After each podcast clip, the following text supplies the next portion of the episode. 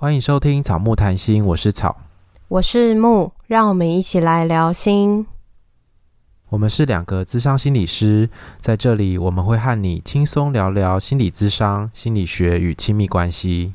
WK 起源于专业沙龙，希望让大家在家享受沙龙等级的体验。草木这次试用的是许愿精灵系列的洗发精、护发素、洁肤露，产品的香味很舒服。让你可以在洗澡的同时疗愈和放松身心。它的产品具有清洁的效果，清洁力不会过强，让你的头发变得干涩或皮肤变得紧绷。我们试用后很喜欢，现在也持续在使用中，想要跟大家做分享。即日起至四月三十，点选 Show Note 或者是 IG 个人档案的连接，可以找到购买的方式。草木专属购买链接享有两件组合九折，三件组合八五折，以及满千免运的优惠。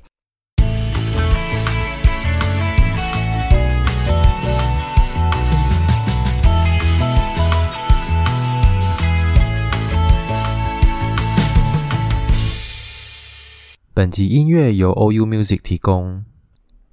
我来开头吗？好的。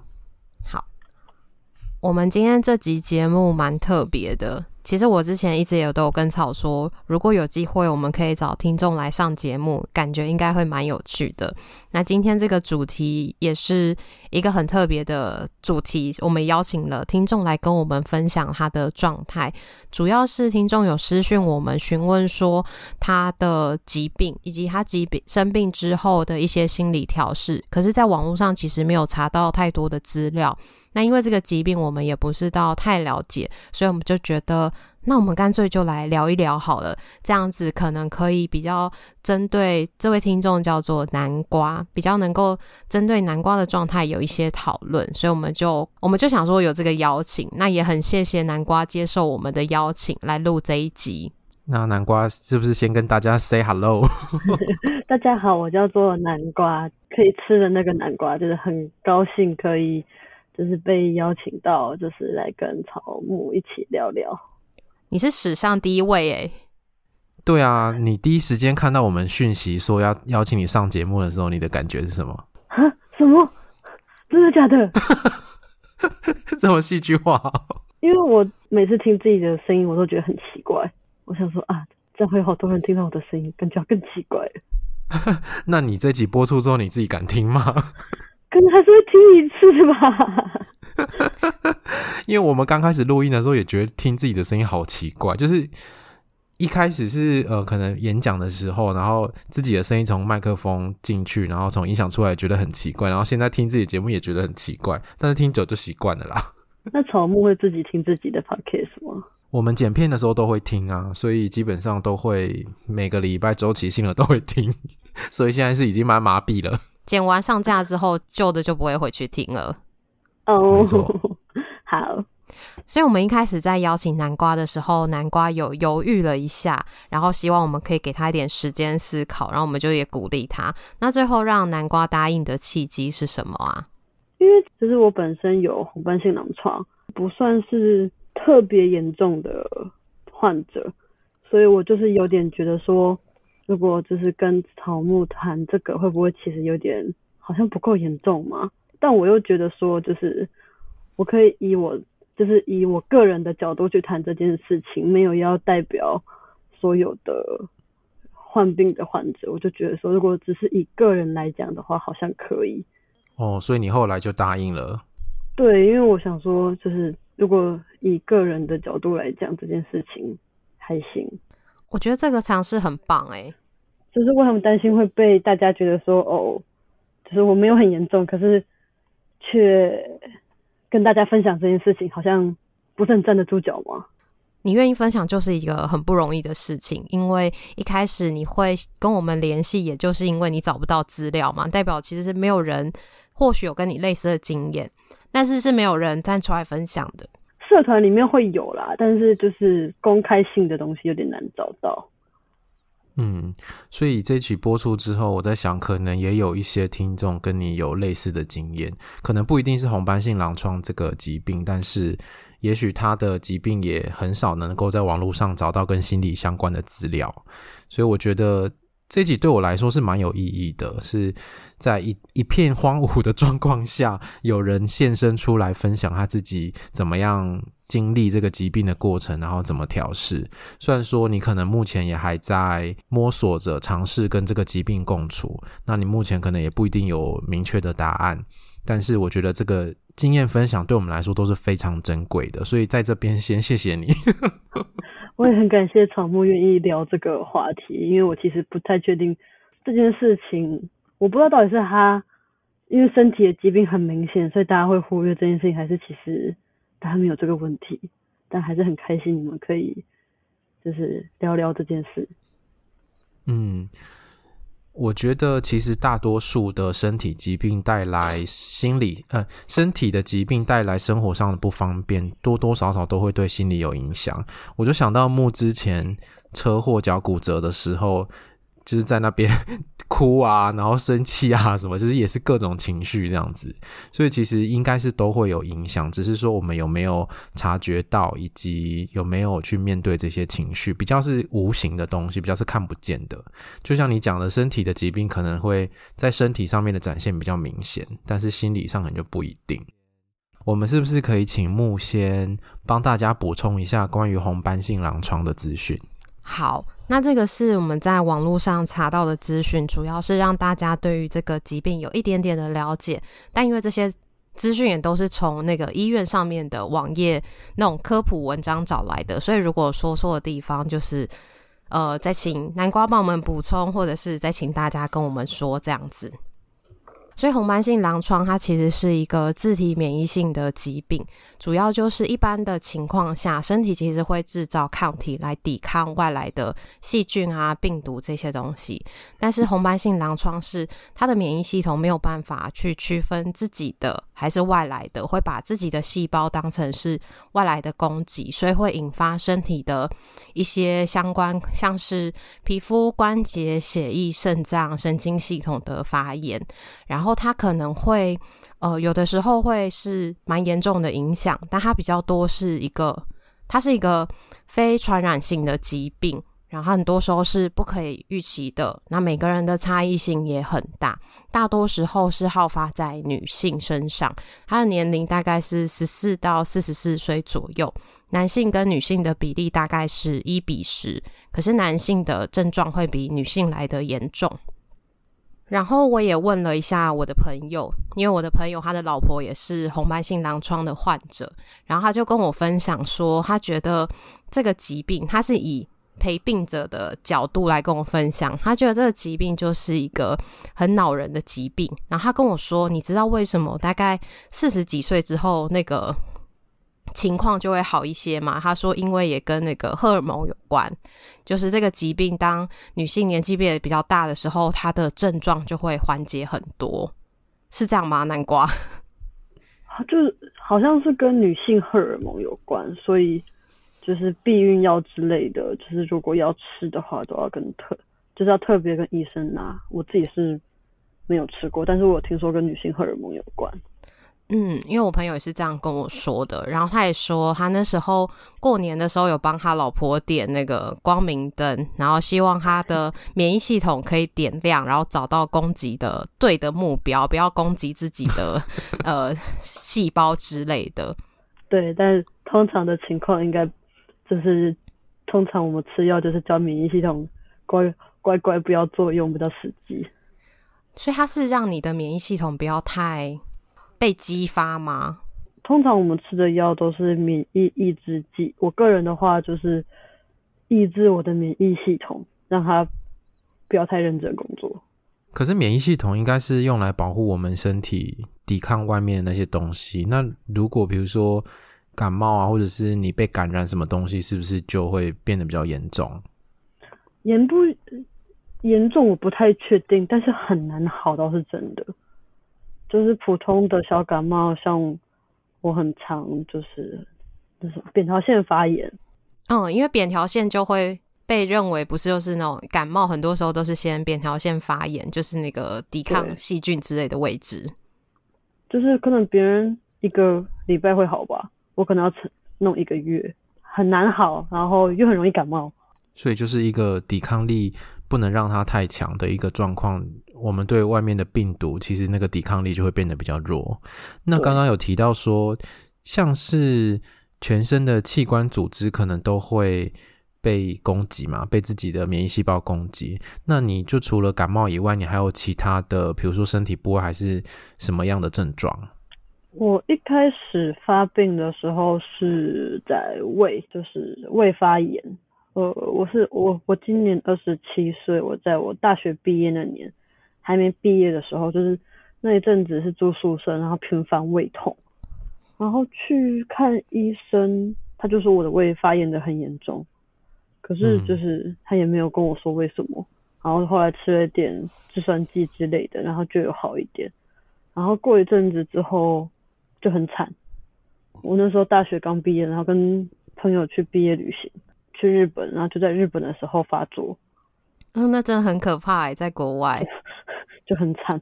那时候本来是玩六天吧，但我最后实在是玩不下去，就提早回台湾。那一下飞机就送急诊，那时候就是腹积水，然后反正就住院住了好一阵子。因为其实红斑性狼疮不好查，是因为就是发炎嘛，谁知道你因为什么原因发炎？发炎有好多原因。但是后来有个医生就是觉得有可能是红斑性狼疮，然后验血才确诊。然后那时候就是血管炎引起的胃发炎，应该是胃发炎引起的腹积水吧？天哪，那这真的是一个很容易不会是第一时间被发觉的状态，因为大家可能就会治疗你的胃，或者是有的时候胃也会跟。压力有关，他可能就会说你压力太大，吃个药看看。那这个就很容易会被忽略。对，或是我吃太刺激性的食物，就是我自己是发作在胃，说实在话，已经算是比较好的了。就是有的人如果发作在，譬如说脑脑部啊、眼睛啊，或是其他部分比较头部的部分，那个就会更危险一点。然后。我自己本身也因为发炎吧，应该也是血管炎的因素导致肾脏有受损，所以等于它会在身体的不同的部位发炎，但你也没有办法知道它到底会在哪边发炎。对，而且大部分的红斑性狼疮患者都会发作在肾脏，因为我其实不太会仔细去问医生，因为我觉得问了之后自己会很紧张，就是发生了再说。那你当初知道你自己是红斑性狼疮的时候，你的感受是什么？一方面觉得终于，我终于知道自己发生了什么事情，就是得到一个解释的感觉吗？对，就是因为其实生病最怕就是你不知道为什么生病。嗯嗯嗯，终于知道自己怎么了。一方面开心，一方面又觉得不开心，就是啊，要吃一辈子的药了，好烦哦。嗯，好像被宣判了什么一样，这样吗？也没有，我那个时候当下，因为我那时候其实没有，因为很不舒服嘛。找到确诊之后，等于他们找到方法治疗我了嘛？那至少我那个不舒服会不见。可是我没有想到后续，就是我以为只要吃药，它就会稳稳定定的。可是后续才发现，哎、欸，好像跟我想象中不太一样。但当下是觉得既开开心的成分可能还大一点点，因为终于，因为我那时候胃痛痛到真的是觉得干干脆让我死一死算了，真的痛到晚上不能睡觉，每天都去急诊室打止痛针。所以后来终于找到原因，然后虽然说可以治疗，但是你发现后来其实要一辈子的吃药，而且好像这个病情可能也会起起伏伏不稳定嘛。对，就是吃药已经是最简单的事了。那心情好复杂哦。对啊，因为如果问当时当下的心情，真的可能还是庆幸多一点点吧。可是直到现在的话，嗯。应该还是有点庆幸了，至少因为看了很多就是病友的经验，就觉得至少我已经不是最严重的那一个，就是嗯，从差的里面找好的，不要跟健康的人比，跟不健康的人比。不过虽然这样说，但其实这个疾病应该也某种程度改变了你生活蛮多的吧？哦，对啊，就是毕竟生病了嘛。像是我以前就是我自己本身是做就是读设计做设计的，那大家都知道做设计会熬夜嘛，很累，压力很大，干系。对对对对对，可是因为我刚好发病的时候是刚好我弄完 B 站的时候，像我现在生活作息非常的健康，我基本上就是大概十二点吧就会上床睡觉了，然后一年熬夜的次数一只手可能数得出来吧，然后也不太能喝，就是喝酒醉啊这种东西，喝酒，但是我还是会喝啦，就是少少喝浅尝。那可以吃辣吗？可以啦，可是因为吃，因为我当初是发病在胃部，对。虽然说医生还是会叫我不要吃太刺激性的啦，叫我不要吃生鱼片，嗯、但我就是偷偷先吃了一点，发现哎、欸，好像每次再吃一点啊，好像也没事，就慢慢尝试吧。主要是生活作息要变得很健康，然后注意身体的各种变化，这件事情比较烦。哎、欸，那你现在还是做设计相关的工作吗？对。所以工作好难找，嗯，但是你又不能熬夜，不能赶东西，这样子。就是因为我以前我刚毕业那段时间，就是发病，然后稍微稳定左右找了，就是对我有调养，大概就就差不多暑假那段时间吧。然后后来去上班之后，进了第一间公司，真的是太操劳了。我做了三个月，我就不做了。所以你真的就是。大家离职的那个原因，身体因素，你是真的，你不是一个骗人的理由哎、哦，嗯，对，但是当然还是有一部分是我觉得太累了啦，那也算是身体因素吧。对啊，因为有的时候不就是离职找不出原因，就说哦，家庭规划、生涯规划，或者是身体的原因。我那时候就很老实的跟老板说，加班加的太严重了，我无法接受。我有同事很长每天加班加到两三点。那隔天九点半又起来上班，我真的觉得很厉害。那你找工作的时候都会让你的老板知道这个疾病吗？我每次都在想这件事情，应该有蛮多考量的吧，在背后。因为我目前是稳定的状况下，最少一个月要回诊一次；如果不稳定的状况下，有可能两个礼拜要回诊一次。那如果很好的状况下，我可以能可以两个月回诊一次，可 是都是要请假嘛。嗯，我不跟老板说我有。红斑性狼疮，然后频繁请假，好像也不太好。可是说了，以老板的立场也会觉得，如果我有两个能力差不多的人，那这个人生病要常请假，那个人健康不用常请假，可能还可以操死他。那好像另外一个人比较好，操死他，就是就是你加班不用担心那些有的没的嘛。嗯、说实在话，就是啊，是啊，老婆是。好像是因为发工作太累，然后发病的时候才被公司知道。后面就是公司有做职务上的调整，也不是说就是让他做很轻松，但就是相对之下是他比较可以负担，然后不会觉得有压力的内容。那我比较好奇，那他在入职之前就发病了吗？就是本身就已经确诊？我记得他应该是很早就发病了，因为。嗯、呃，我同学是高中同学，他们从大学就交往，所以我知道他有女朋友的时候就知道他生病了。普通公司的话，你经常请病假的话，就是就会被问啊。呃，主要在面试的时候就有点过不了了。对啊，一般的公司应该很很难让员工频繁的请病假。嗯，这也没有很频繁，我。我自认为，我摸着良心说，其实我觉得没有很频繁。我一个月请个半天，我一年也就请个六天而已。或者你要用特休，我就很不喜欢用特休。凭什么我要用特休？我去看医生的，我应该他应该给我半薪的啊。当然，呃，我们看你的讯息的时候啊，好像你的家人在面对你的疾病的时候，时常让你压力比较大吗？对，就我知道他们是关心我。但就是因为他们常会问我说：“哎、欸，你怎么？譬如说我感冒了，你怎么又感冒了？哎、欸，你咳嗽了，怎么又咳嗽了？就是、嗯、啊，你感冒怎么还不好啊？哦，我也不知道啊，怎么会有人？一定没有人比我更想要他赶快好。你自己应该就是最困扰的那一个，所以他们只要看到你的一些症状，然后就会好像那个关心的程度就会让你有压力。”会有一点，而且因为我那段时间刚发病的时候是半夜会肚子痛醒，他们有一段时间看我本、嗯、哦，因为我就是有攻击到肾脏，所以我很容易半夜会爬起来上厕所。然后他们有一段时间只要看到我半夜爬起来上厕所就很紧张。他们会很担心，想说你是不是发病这样子吗？对，但就是我知道他们是关心，但真的是压力有一点点大，因为我自己很多事情，其实我问医生，他也不，他也没有答案。你看他们问我，我就更没有答案。你会告诉他们医生怎么说吗？或者是邀请他们跟你一起陪你看诊？有，他们一开始都会陪我去看诊，可是后来发现医生讲的东西都差不多。他们就觉得我可以自己去了，我也觉得我可以自己去。那他们有一些问题，基本上看再多次都没有答案，是不是？对啊，就是我问医生说为什么我一直感冒，他就会告诉我没有办法，就是这样。嗯、对，或是因为我因为生病的关系，免疫力变差，所以我有长湿疹，就是脚部分有长湿疹，我就会去。然后皮，因为我有在吃类固醇，所以皮肤变很薄，血管变很薄，皮肤变很干。我问医生说为什么会这样，他也跟我说没有办法，我就很容易淤青，也没有办法，都没有办法。你们问我，我也没有办法。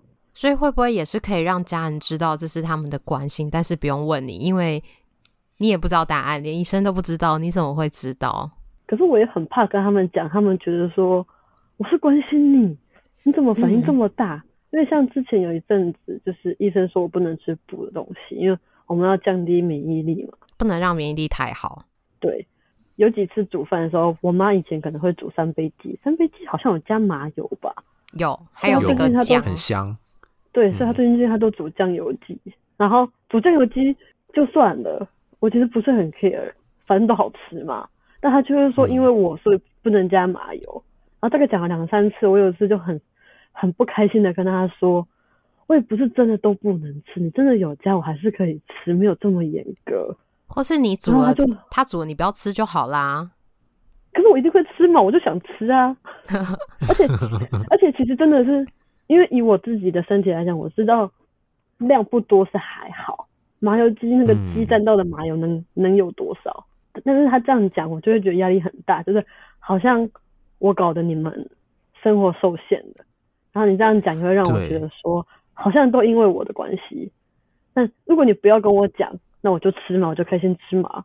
那你跟我讲，你然后你又一直跟我讲，然后我跟你说叫你不要这样，你又跟我说我是关心你，嗯、我就觉得说压力很大。我也想吃啊，好像他们也想吃，但是他们也怕你吃了之后如果怎么样，他们也会自责。对，那我就是，所以我我也不太好意思跟他们说你们这样让我压力很大，因为我真的知道他们就是关心。嗯，但是会不会也是可以让他们知道，他们可以怎么样关心你，是你比较可以接受的，或者是，哎，他下次可以怎么说会比较好？我也不太确定，因为我上次生完气之后，我妈就再也不说了。但有时候生气是好的耶。哦，对啊，对啊，就会让他们不要再继续用一样的方式，因为我觉得这个生病之后，其实不只是你自己要接纳这个疾病疾病带来的影响。而你家人可能也是整个家庭要因应这个疾病带来的改变，这个疾病，这个疾病带来的改变，对啊，对啊，就是，所以他们是不是其实也还在学习要怎么样取得一个平衡，想要关心你，然后也不想造成你身体上面的负担或者是危害，但是其实这都是带给你压力的其中之一。对，就是。因为我也知道他们还在抓平衡点啦，所以因为我真的算是目前控制的算蛮好的。他们最常问的大概就是感冒而已吧。那因为现在疫情大家都戴口罩，我真的是很久比较久没有感冒了。嗯，我也是。所以那个口罩真的很有效，不知道该说好还是不好。对啊，然后手部各种的消毒，有没有？一直擦，一直消毒，其实基本上都没什么细菌。对。就就是主要是这阵子，我从去年年底一直在咳嗽，然后那咳嗽就不太会好。嗯、医生给我开的药就是吃了蒙加蒙加，有没有效我也不知道。我觉得可能最近还好的点是因为我身体比较控制的比较好一点的，所以他们也不会看到我有什么不舒服的点。所以他们其实没有看到你这样，应该就会比较放心一点。但是。我比较担心的会是，如果你之后又开始感冒了之类的，他们可能那个，他们又要开始问，他们又在担心，然后你压力又来了。对啊，但我也不知道怎么办。好像需要去跟他们讨论他们的担心，或者是在这过程中，你们可以怎么样取得那个平衡呢？因为我在猜，他们可能也不知道，如果不问你身体怎么样，那还有其他的方式可以关心你吗？嗯，或者是他们可能不知道怎么样关心你是你想要的，他们用他们的方式。最尴尬的就是我也不知道我想要什么，就是其实我可以接受偶尔问，就是偶尔问问啦。之后如果他们有一直问的话，我就稍微跟他们阻止一下下吧。嗯嗯，你会不会很难直接的告诉他们，就是呃，最近你们好像问的比较多咯，这会让我有一点压力。累积到一定的程度就会。就是像刚刚的麻油鸡，不是麻油鸡，三杯鸡，那个他就是讲了两三次之后，我真的觉得我受不了了。所以前面会先忍耐，就想说关心嘛，关心，关心，关心。可是好像就会变成最后是以比较生气的方式才能够让他们停止这个行为。我有时候都觉得我没有生气，但他们都觉得我生气了。他们看你的状态怎么样？他们觉得是生气，是你讲话比较大声吗？还是说你看起来比较激动？还是你跟平常不一样？应该是因为比较激动吧。要跟他们说不能让你激动，这样激动可能会发病。跟他说就不要这样，不要不行，不可以这样，这样他们下次就更紧张了。没有跟他说放宽心，就是随我自然的发展，我会照顾好我自己，我需要的时候会让你们知道。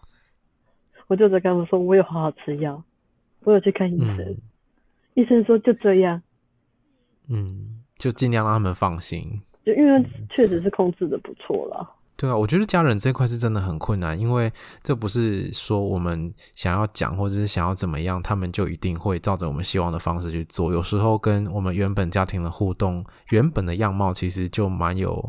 每个家庭会有不同的地方，然后尤其是这个生病之后，那个状况可能就会变得更明显，或变得更难控制。诶，那我想问一下，说你之前有说到你有时候会情绪低落，对不对？那这个情绪低落通常是因为什么事情？通常，通常就是因为，嗯，发病吗？不会到发病，可能譬如说我感冒，像我咳嗽咳了很久都不会好，或是。嗯我又要请假，然后这段时间很忙，可是我还是要请假，或是我的湿疹，我的脚的湿疹很痒，就是各种就是连小问题，它会让我觉得说，到底为什么？为什么是我吗？当然是会为什么是我的，可是我不太会去，不太常去想这件事情，因为事情发生了就是发生了嘛，你不接受它，它还是发生的啊。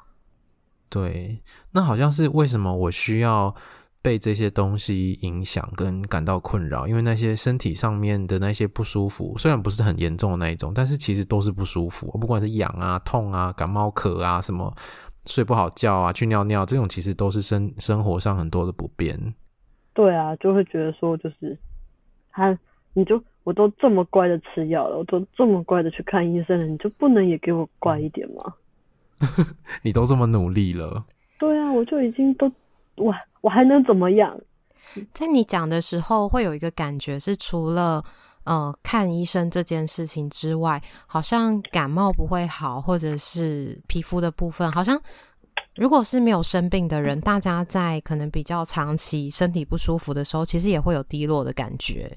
因为我自己觉得最低落的点是我知道这个病是不会好的。你可能要一辈子面对这些东西，就我再怎么努力，它都不会好。但是咳嗽会好吧？咳嗽会好，咳嗽我也不知道会不会好。对，因为我现在有好一点，因为我有认识有朋友，就是他没有他没有慢性病，但是他的咳嗽就是咳了三四年，怎么看医生都看不好。嗯，但是我我想一下，就是他的咳嗽，他有去看胃嘛？因为我最近有朋友也是说他在咳嗽，然后喉咙很不舒服，但后来去看医生是胃食道逆流。我确定我不是啊，因为我因为我胃不好，我知道胃食道逆流是什么样的感觉。哦、对对对。但是你那是感冒引起的咳嗽是？我觉得有点像支气管的问题。哦哦。会不会最近的天气还是潮湿？是因为有太多可能，而且现在又疫情，你很难找到一个原因。对啊。疫情，我在外面都不敢咳嗽，我搭公车只嗯嗯嗯嗯嗯，不敢咳出来，怕异异样的眼光。要要排队的时候你就咳嗽一下，大家就会走了。呃，就不舒服就算，然后又很麻烦。而且你在传讯息给我们的时候，你有提到说，因为生病的关系，原本你有梦，你也是有梦想的啊，你也有想，你也有事情想要去实践，但是现在好像都没有办法，因为你没有办法预料说这个疾病之后会让你的生活变成怎么样子。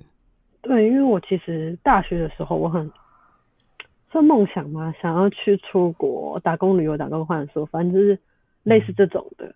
一个毕业旅行都这么可怕了，对，可是又那个那个毕业旅行是就是还没有还不知道原因，所以因为我后来出国都是、嗯、都蛮 peace 的，在疫情前出国，嗯、可是就是这样的症状代表我基本上我很难去国外住一年吧，嗯，因为你每个月就要回诊，对，就是就算再好再好的情况下好了，我可能。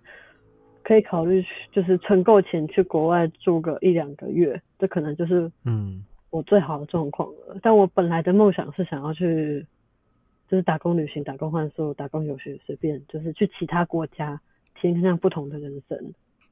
嗯，所以现在好像只能退而求其次，或者是离开本岛，去金门、澎湖、马祖，就是 可是会不会太冷？可是因为我也不能晒太阳，就是大部分的红斑性狼疮患者是不太能晒太阳，晒太阳好像会引发病病变跟发病吧。我自己本身是还好，可是就是医生怕危险，还是建议我少晒太阳。这样子要出去玩真的蛮受限的耶。就是我夏天都会穿外套，因为我因为擦防 就热死了。我之前我之前我还去就是做了在冬天的时候去骑摩托车环岛。环到中南部真的也是热到不行，但我骑车也都会穿外套防晒，欸，因为觉得那个太阳真的太可怕了。可是那个是穿外套防晒是为了美白嘛，就是或是不想擦防晒嘛。可是我的穿外套防晒是不得不，当一件事情变成不得不的时候，就会心里不舒服。对，就是我也我有时候也很懒得穿外套，很懒得撑伞，很懒得擦防晒。可是不得不做这件事情的时候，嗯、就会觉得很不开心，好厌世哦。嗯，好像当这件事情不做，可能就会发病，就会让你不开心。但是，呃，对于其他人来说，如果他是一个美白、爱漂亮，大家就会是心甘情愿、很乐于去做这件事。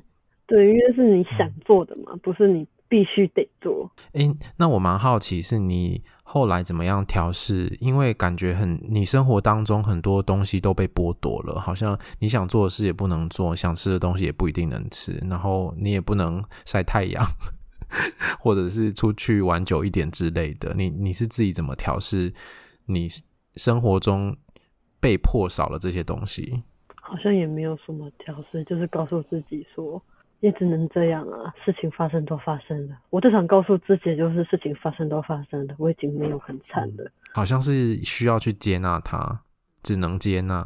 对，只能接纳，就是也不是需要，就是是只能这样子做，不然就是人人生还是得过嘛，工作还是得做啊。嗯，那只能这样跟需要这样，对你来说感受会有不一样吗？只能对我来讲就是有一种。放弃去抵抗了吧，我自己会觉得就比较无奈的接受。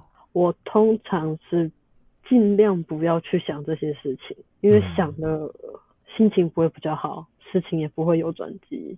发生了再说，对，发生了再说，然后每天就怣怣的鬼。但是你目前也以你可以努力的范围内，尽量的让自己身体维持一个状态。就是对啊，就是医生说要吃什么药。一天要吃几顿，一天要吃几颗，我就乖乖吃。他叫我不要熬夜，生活作息健康，我也就乖乖做。每个月叫我回诊，我就回诊。嗯，抽血就抽血。对，抽血就抽血。我以前很怕，真的，我现在已经，你说吧，很无奈啦。因为我自己也想不到什么更好的方法。因为我之前会去私密，就是私讯草根草根木的 IG，就是想说，就是。我觉得我好像有点消极，我会觉得可能或许可以去跟就是智商聊聊看，但又觉得好像又还没有到那个程度。但是会不会真的到那个程度，让你觉得需要去的时候，可能也是比较已经超过你身体可以负荷的时候，那那时候你的身体可能是呃会比较不舒服的。因为对于大家来说，可能真的等到呃有动力去的时候，可能是稍微困扰程度更高的。但对你来说，等到那个时候，你的身体可能不一定能够去负荷那个情绪的压力。但是说不定等到那个，我自己想说，如果身体不能负荷的时候，我应该也无心管辖心情好不好了。所以好像会不会比较适合是身体还有余力的时候就要去，然后当身体。可能真的哎，状态不好的时候，那时候谈论的东西可以试着看看能不能派上用场，能不能帮你做一些调试，在那个病程的时候可以稍微有一点点力量。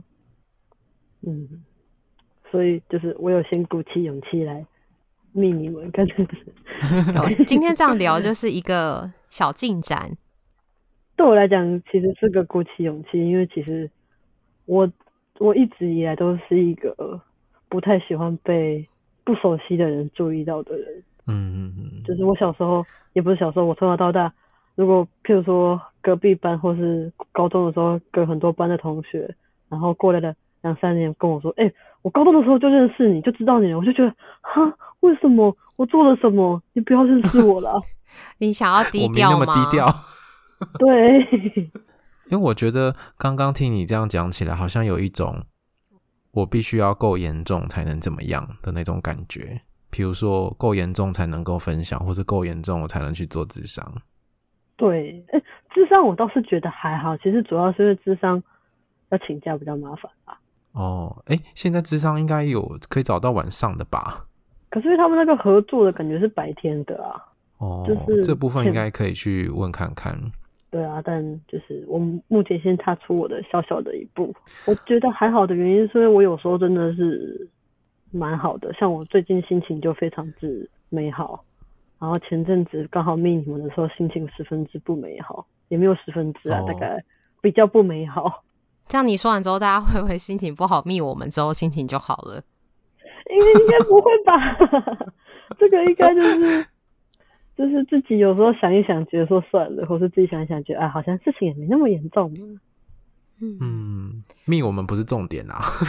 对，没有没有，就是我命你们对我来讲是一个踏出一个，说不定有其他人跟我有一样的困扰。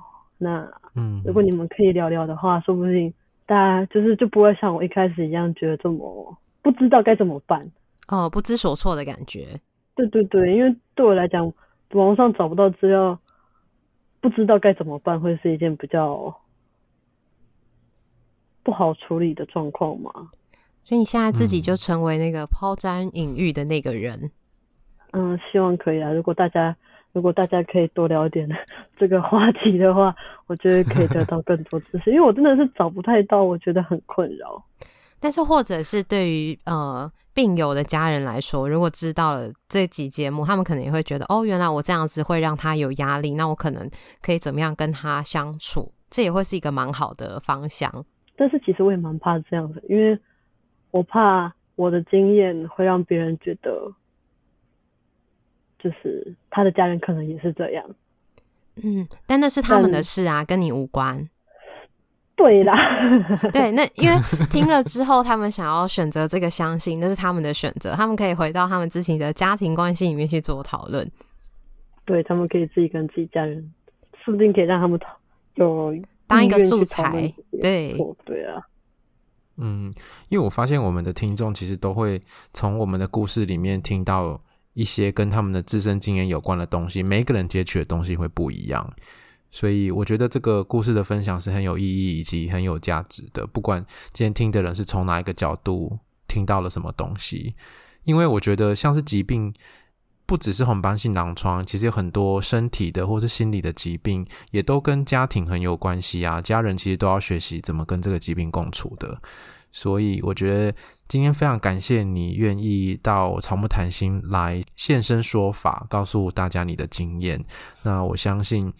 这一集的这些心理历程的分享，应该也可以对某一些听众是很有帮助的。如果有一开始跟我一样，就是刚发病的病友们，不一定是红斑性狼疮啊，各种我知道有很多各种不同的慢性疾病，我在看那个看医生的时候，之前住院也有碰过各种不同状况的。那希望大家可以接受这件事情吧。嗯，跟他共处，找到一个自己的方式。对啊，那我觉得接受是最难的，对不对？然后再找到共处的方式，其实这个过程都很不容易。对啊，但因为我本身本来就比较乐观，所以比较可能比较容易接受，但应该有蛮多人就是比较难接受的。但希望大家可以一起努力向上。如果真的有问题，就去寻求外界的帮忙吧。嗯，这个很重要诶。对啊。因为如果自己孤军奋战、孤独的面对这些疾病，其实少了那个支持，其实是差很多的。